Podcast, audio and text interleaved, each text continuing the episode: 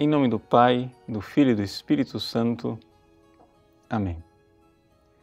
Meus queridos irmãos e irmãs, celebramos o Sagrado Coração de Nosso Senhor Jesus Cristo.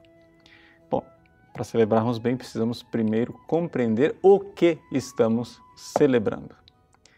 Bom, em primeiro lugar, não estamos celebrando o músculo do miocárdio de Nosso Senhor Jesus Cristo, não é isso. Mas tampouco estamos celebrando somente o amor divino por nós. Não.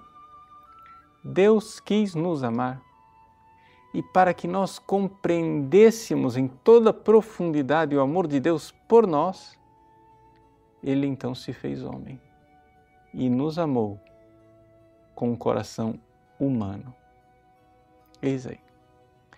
O que nós hoje queremos adorar é o fato de que Deus nos amou com amor infinito num coração humano. E por que que nós precisamos celebrar isto? Precisamos celebrar isto porque nós, seres humanos, temos uma dificuldade de entender o amor de Deus. Ou seja, se Deus, por definição, é um ser infinito, absoluto, eterno, impassível, lá no céu, numa felicidade que não tem fim, nós, seres humanos marcados com o pecado, não experimentamos isto como amor.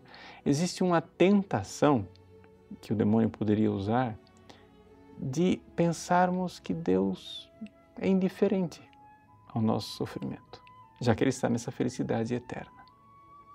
Então Deus, exatamente movido de infinito amor para conosco, por sua infinita misericórdia, vem a este mundo e com o coração humano nos ama com amor infinito.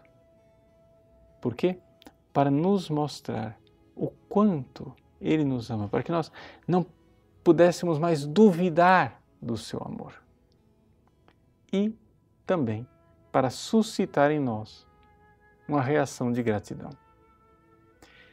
Veja, nós mostramos que amamos uma coisa quando lutamos por ela, quando sofremos por ela.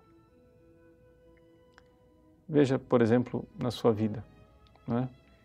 Ao contrário da doença, por exemplo, que diminui a vida física, a tribulação ela aumenta a vida espiritual.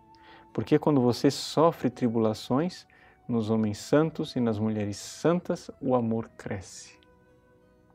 Então, Jesus, que nos ama com amor infinito, no meio da paixão, da tribulação e, do sofrimento que ele passou aqui nos seus dias aqui na terra, ele suscita em nós o desejo de retribuir, o desejo de também sofrer por ele.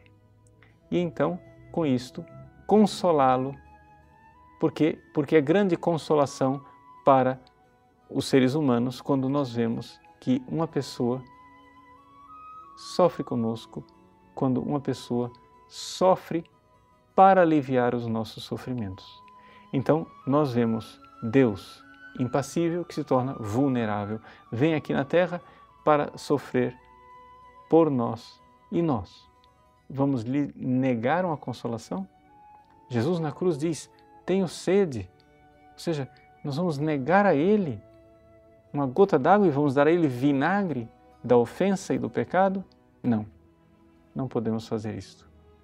Façamos então atos generosos de amor e de reparação para consolar o coração de Jesus. Deus abençoe você. Em nome do Pai, do Filho e do Espírito Santo. Amém.